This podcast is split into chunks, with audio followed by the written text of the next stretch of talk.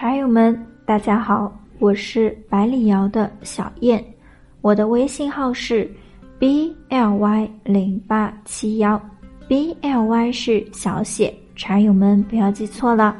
想要聊茶、学茶、品茶，就可以添加这个微信了。今天我要给茶友们分享的是花茶的晒青工艺，茶友们有了解过吗？现在普洱茶的定义是以云南大叶种晒青毛茶为原料，在地理标志保护范围内采用特定的加工工艺制作而成的茶品。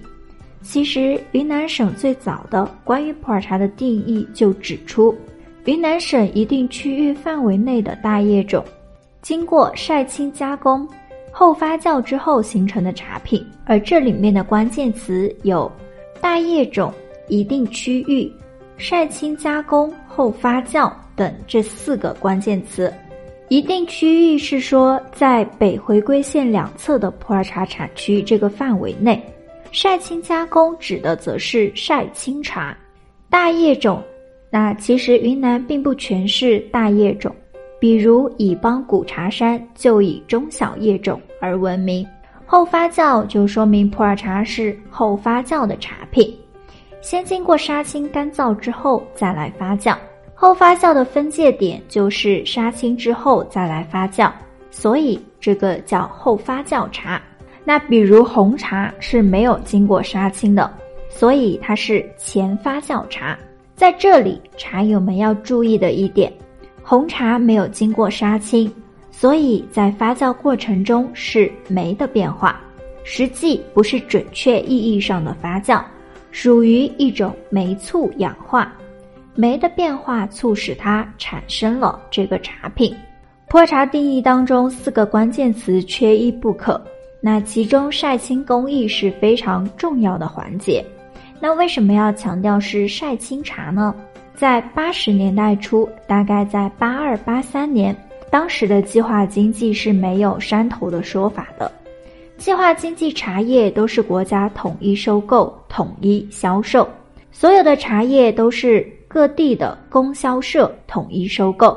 比如南糯山的供销社就只收南糯山的茶，各地的供销社收完之后，有外贸统筹调拨，分配到下面的茶厂，都是按计划调拨的。所以呢，是不存在什么区域、什么茶种、山头这种问题。根本没有这种概念。当时选择茶品时呢，也是按照茶号配方来选择。而有些茶友在买了茶品之后，存放下来，发现茶品品饮时非常的苦，有苦底，跟之前买的普洱茶不一样，就怀疑是不是树种发生了变化。其实并不是。后面呢，就发现这款茶品在发酵时是加入了烘青和炒青。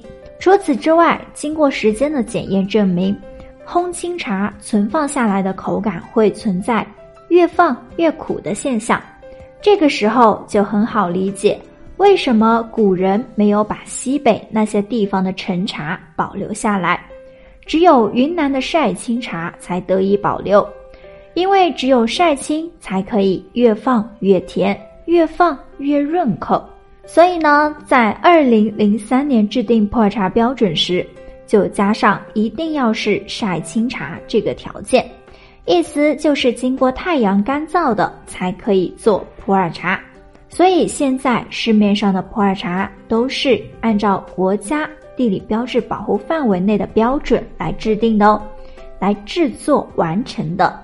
以上就是小燕今天的分享了，欢迎茶友们评论区留言，记得关注小燕，关注我。想要了解更多关于普洱茶的干货知识以及普洱茶的山头文化知识，您也可以添加我的微信交流学习，微信号 b l y 零八七幺 b l y 零八七幺 b l y 是小写。茶友们不要记错了，茶友们，我们下期再见。